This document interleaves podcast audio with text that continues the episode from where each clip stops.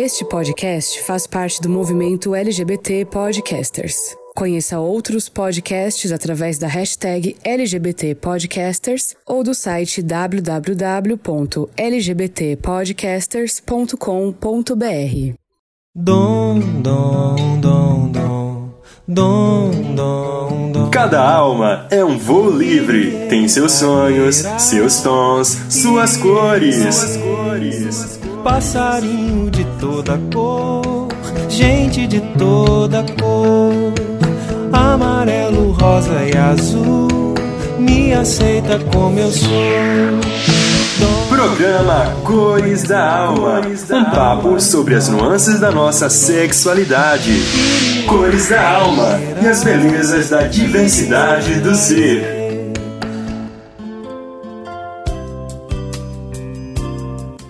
Olá, turminha de luz, queridos amigos e ouvintes da Web Rádio Namastê.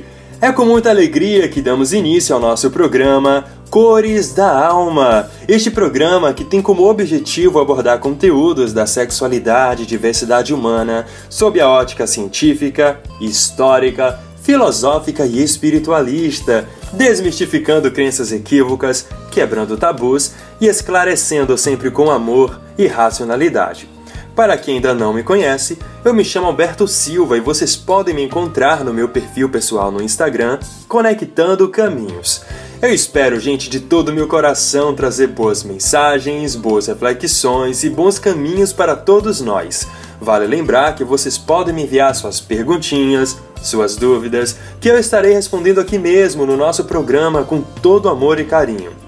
Lembrando, gente, que o nosso programa é toda quinta-feira ao meio-dia e reprisado nos sábados às 7 horas da noite. Bem, pessoal, no programa de hoje irei falar sobre um tema que venho prometendo desde novembro de 2020. Este tema merece nossa profunda atenção, pois em cada 10 pessoas, 8 a 7 delas sofrem com isso. É um problema mundial, afetando a vida pessoal, conjugal, emocional e social da pessoa, que é a satiríase, a compulsão sexual provocada ou a hipersexualidade. E o que é isso? Então, gente, a satiríase, compulsão sexual e a hipersexualidade são um padrão persistente de comportamentos no qual os indivíduos perdem o controle dos seus impulsos, fantasias e comportamentos sexuais, causando sofrimento e consequências para si ou para os outros. Este fenômeno implica na dependência sexual, compulsividade sexual e impulsividade sexual. O transtorno do comportamento sexual compulsivo, também chamado de vício em sexo ou hipersexualidade, é um distúrbio de ordem psicológica que se caracteriza pela preocupação frequente e intensa com a realização de fantasias ou comportamentos sexuais, que pode trazer graves consequências física e psicológica para as pessoas que sofrem com essa condição. Embora haja muitas discordâncias no meio da medicina sobre se o vício em sexo pode ser considerado uma doença ou não, a Organização Mundial de Saúde reconhece a existência do transtorno e o classifica como um distúrbio de saúde mental. Segundo a Organização Mundial de Saúde, o comportamento sexual compulsivo consiste em padrão persistente de falha em controlar impulsos sexuais repetitivos e intensos ou impulsos que resultam em comportamento sexual repetitivo. Isso quer dizer que o vício em sexo não diz respeito à quantidade de parceiros ou de relações sexuais mas há um comportamento em que a busca por satisfação sexual se torna o foco constante da vida da pessoa, sem obter êxito. Pois a realização da fantasia ou o fato de ter um orgasmo não garantirá a satisfação do doente. Independentemente da frequência, logo após o ato, um novo ciclo de idealização e insatisfação se inicia. Nesse sentido, o vício em sexo se torna um problema real quando esta busca por satisfação sexual foge do controle e começa a trazer prejuízos para o indivíduo em diversas áreas e questões. Para entender este conceito, gente, iremos à década de 1940, em que estes comportamentos eram rotulados pelos termos ninfomania para as mulheres, erotomania, síndrome de Casanova e síndrome de Don Juan, como comportamentos socialmente não aceites. Mais tarde, estes comportamentos adquiriram novos conceitos como hipereroticismo, satiríase, hiperlibido, sexualidade excessiva e hipersexualidade onde desde o ano 2000 passou a ter um aumento da atenção entre os profissionais de saúde mental em explorar e adquirir conhecimento sobre a desregulação do comportamento sexual e as suas características, devido principalmente aos riscos associados que estes comportamentos têm para os indivíduos. Como problemas a nível de trabalho e no relacionamento conjugal, por exemplo, problemas legais e constrangimentos a nível emocional. Isso quer dizer que o indivíduo hipersexuais experienciam consequências negativas e significativas nos vários domínios das suas vidas, associadas à intensidade e frequência do comportamento, associando-o à ansiedade, sendo que o indivíduo sexualmente impulsivo recorre à atividade sexual como uma escapatória a problemas pessoais, situações indutoras de estresse e emoções negativas. Contudo, como situações indutoras de ansiedade e estresse acontecem frequentemente, o indivíduo não obtém gratificação sexual duradoura, o que faz com que aumente o seu comportamento sexual. Em muitos casos, as pessoas apresentam dificuldades de concentração e negligencia outros aspectos da sua vida, como cuidados com a saúde, trabalho, família e amigos. Em outras situações, os viciados em sexo apresentam até mesmo dificuldade para dormir, pensando constantemente em forma de satisfazer-se sexualmente. Múltiplos parceiros, infidelidade, pornografia, masturbação constante, estimulação sexual frequente. Quem sofre desse transtorno geralmente tem um comportamento obsessivo e dificilmente consegue manter um relacionamento sadio com apenas uma pessoa não durando seis meses em um relacionamento. Como consequência, a pessoa neste estado se torna mais propensa a desenvolver condições psicológicas graves, como depressão profunda, pensamento suicida e ansiedade, uma vez que o sentimento de insatisfação, angústia e vergonha o afligem constantemente. Isso faz com que haja mais dificuldades do doente em manter um relacionamento íntimo sadio, além de colaborar para a diminuição da autoestima e isolamento social. É importante apontar que a compulsão sexual pode acarretar até mesmo em problemas de ordem legal e social, uma vez que pode levar a comportamentos como assédio sexual e atentado violento ao pudor por condutas publicamente inapropriadas, trazendo também os casos de estupro. Vocês devem estar se perguntando agora: ai meu Deus, Beto, e o que provoca esse comportamento? Será que eu tenho? Meu marido, meu namorado, minha esposa, minha namorada tem? Tem tratamento? Se sim, como tratar? Então, gente, como não há consenso sobre a causa e a natureza principal da hipersexualidade primária, vários nomes têm sido utilizados para referir-se a ela, como masturbação compulsiva, comportamento sexual compulsivo, apetite sexual excessivo, desejo sexual hiperativo, vício em cybersexo, no caso de sexos pela internet, com pornografia, erotomania, desejo sexual excessivo, hipersexualidade, hiperfilia, transtorno hipersexual, dependência sexual, compulsividade sexual, impulsividade sexual, comportamento sexual descontrolado e transtorno relacionado à parafilia. Então, quais são as causas de tudo isso aqui que eu citei para vocês? Então, gente, quando secundária, a hipersexualidade é um sintoma de outra doença ou condição médica. Nesse caso, pode também apresentar-se como um efeito colateral de medicamentos ou através da administração de hormônios. Alguns autores a incluem dentro do espectro dos transtornos compulsivos e algumas pesquisas sugerem que pode estar ligada a alterações bioquímicas ou fisiológicas que acompanham, por exemplo, o transtorno bipolar ou a demência. Pessoas que sofrem lesões frontotemporal do cérebro estão em risco aumentado de comportamentos sexuais socialmente inadequados, como hipersexualidade. Como uma condição primária, há pouco consenso entre os especialistas quanto às causas da hipersexualidade. Ela parece ser multifatorial, genética ou devido a um problema físico ou psicológico atuando sobre o sistema nervoso que leva a um desequilíbrio dos neurotransmissores. Agressão física, ansiedade exagerada, perda afetiva, problemas tóxicos, cerebrais, etc.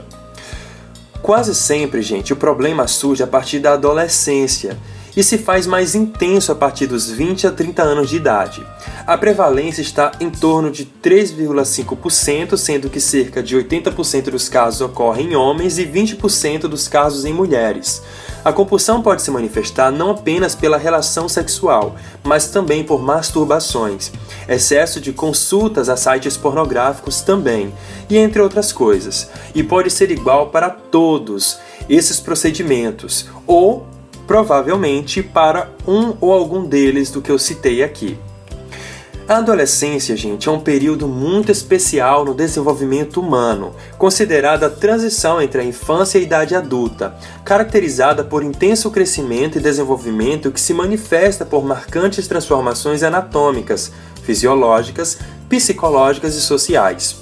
Em um contexto mais psicológico, é a etapa no qual o indivíduo busca a identidade adulta, apoiando-se nas primeiras relações afetivas, já interiorizadas que teve com seus familiares e verificando a realidade que a sua sociedade lhe oferece.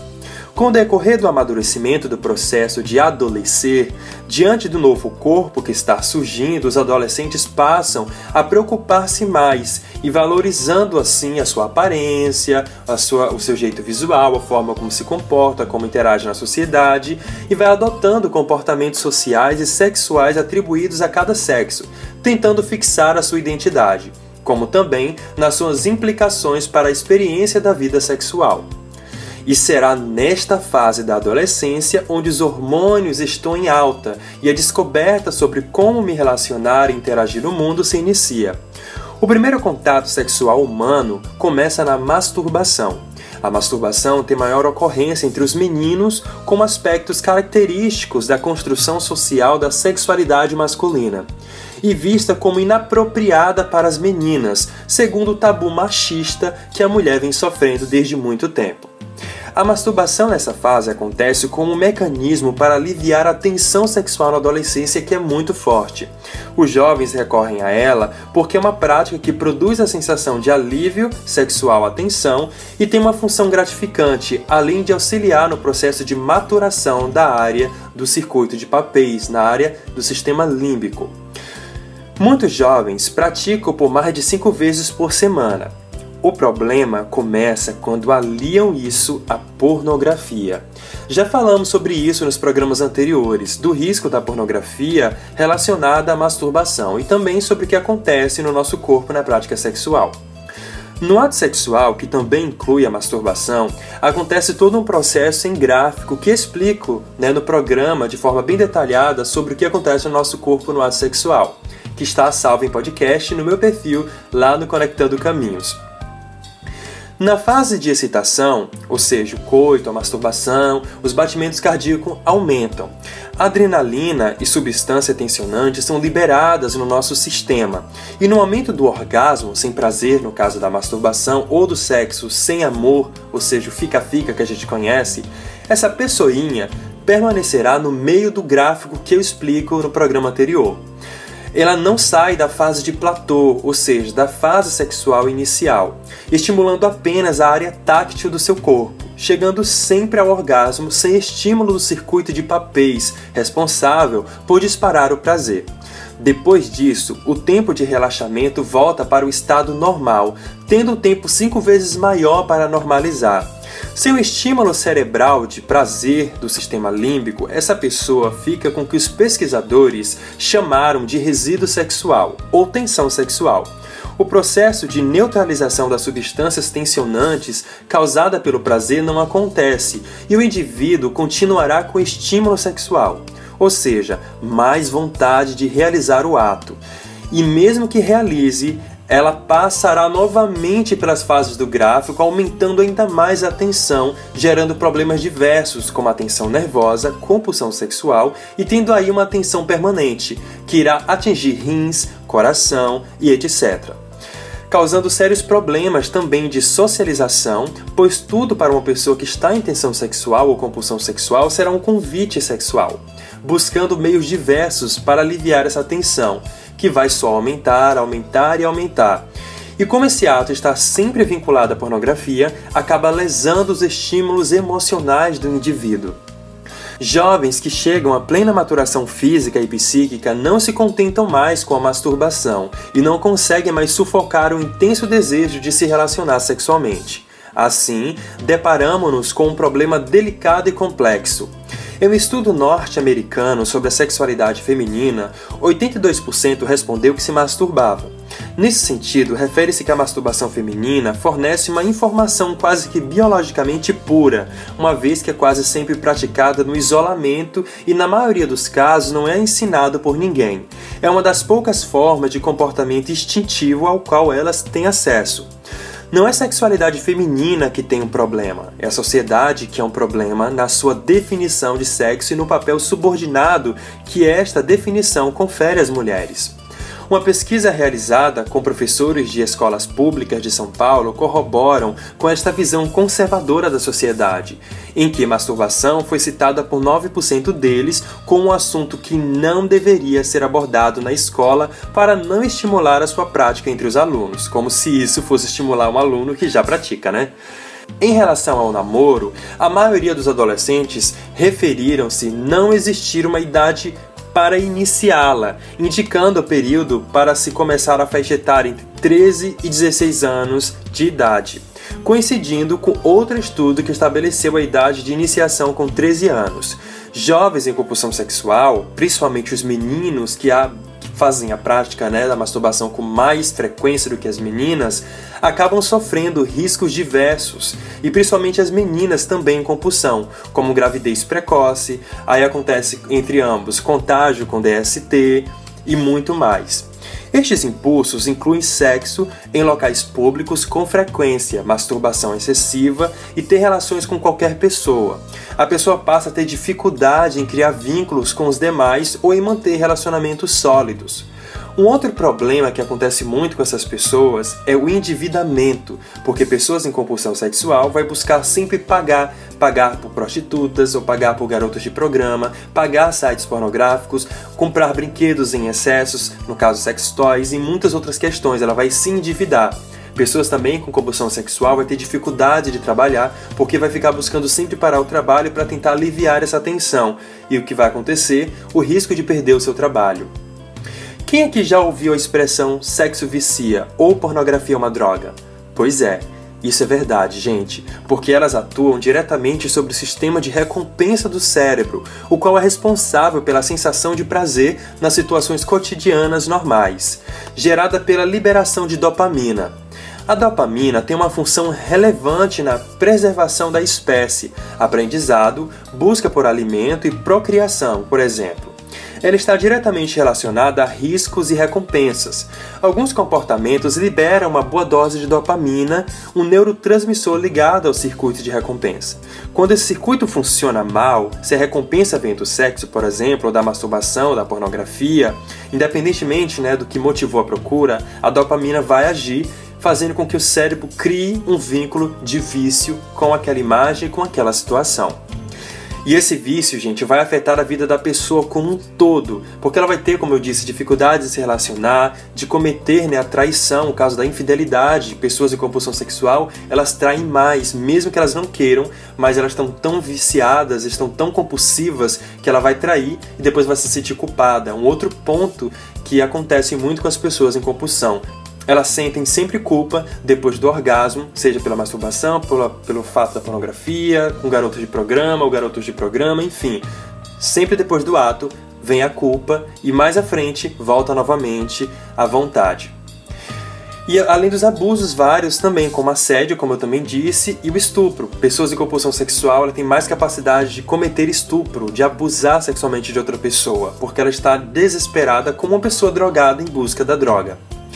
Enfim, gente, indo para as questões espirituais, encontraremos várias obras espíritas que fazem reflexão ao vampirismo sexual, ou seja, espíritos que se ligam a pessoas para absorverem a energia sexual.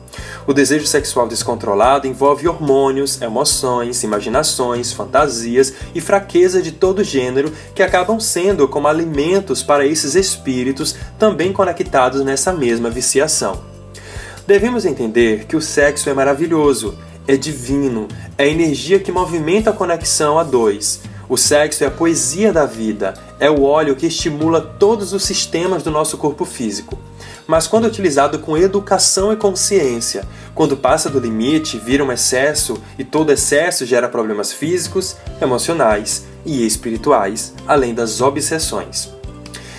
E sim, gente, compulsão sexual ou hipersexualidade ou satiríase tem tratamento. Não tem cura, mas tem tratamento é geralmente feito em duas fontes. Primeiro, o uso de medicamentos e acompanhamento psicoterápico. A intervenção medicamentosa é feita com remédios que ajudam a reduzir a libido do paciente, efeito colateral como em antidepressivos, por exemplo. Por sua vez, a psicoterapia ajuda na reeducação do paciente, controle dos impulsos sexuais e redirecionamento né, da compulsão sexual. É extremamente importante que o indivíduo reconheça essa necessidade de buscar ajuda. O autoconhecimento é fundamental. Embora haja alternativa de internação, essa é uma decisão tomada somente em casos extremos, quando o paciente está muito debilitado fisicamente apresenta quadro crítico de depressão ou alguma doença causada por conta do vício em sexo. Mesmo assim, muitos especialistas desaconselham a internação, sobretudo por conta da possibilidade do isolamento do convívio social atrapalhar os resultados do tratamento psicoterápico. Por fim, gente, ao contrário do que muitos acreditam, a abstinência sexual não figura entre os tratamentos para o transtorno do comportamento sexual compulsivo. Isso porque o foco é ajudar o paciente a adequar o seu comportamento e a buscar o autocontrole, e não que deixe de ter relações sexuais. Atualmente, no Brasil, existem grupos de apoio que funcionam no mesmos moldes de outros grupos para comportamentos compulsivos, como álcool e droga. Um exemplo é a DASA, Dependentes de Amor e Sexo Anônimos.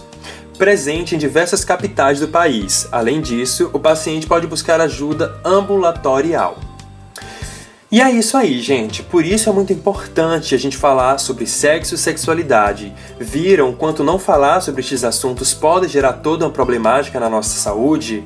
Devemos sim perder a vergonha e o medo. Quanto mais conhecimento, mais autoconsciência sobre nós a gente vai ter porque buscando uma vida plena, saudável, mais saudáveis teremos, mais relações saudáveis teremos e haverá né, menos términos de relacionamentos, problemas de abusos, de assédio, principalmente homens que estão nesse caso e tem vergonha porque na nossa sociedade o homem é educado que deve ter relações com várias mulheres e aí eles acham que precisam provar sua masculinidade, precisa comprovar para si mesmo e vai fazer com que ele busque mais, mais e mais e vai entrando em problemas seríssimos.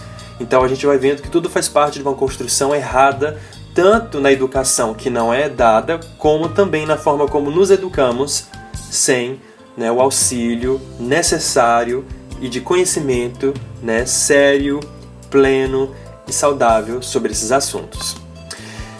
E é isso, meus amados. O nosso programa vai ficando por aqui. Se você gostou do programa de hoje, mande uma mensagem para mim lá no Instagram do Conectando Caminhos. Pode me mandar também suas dúvidas, suas perguntinhas, seus questionamentos. E se quiser desabafar, fique à vontade. Tenha certeza que irei responder com todo amor e carinho. É isso aí, gente. Fiquem todos na mais perfeita paz. Um beijo de luz em seu coração e até semana que vem. Tchau, tchau! Dom, dom, dom, dom, dom, dom, dom. Cada alma é um voo livre, tem seus sonhos, seus tons, suas cores. Passarinho de toda cor, gente de toda cor, amarelo, rosa e azul, me aceita como eu sou. Programa Cores da Alma. Um papo sobre as nuances da nossa sexualidade. Cores da Alma e as belezas da diversidade do ser.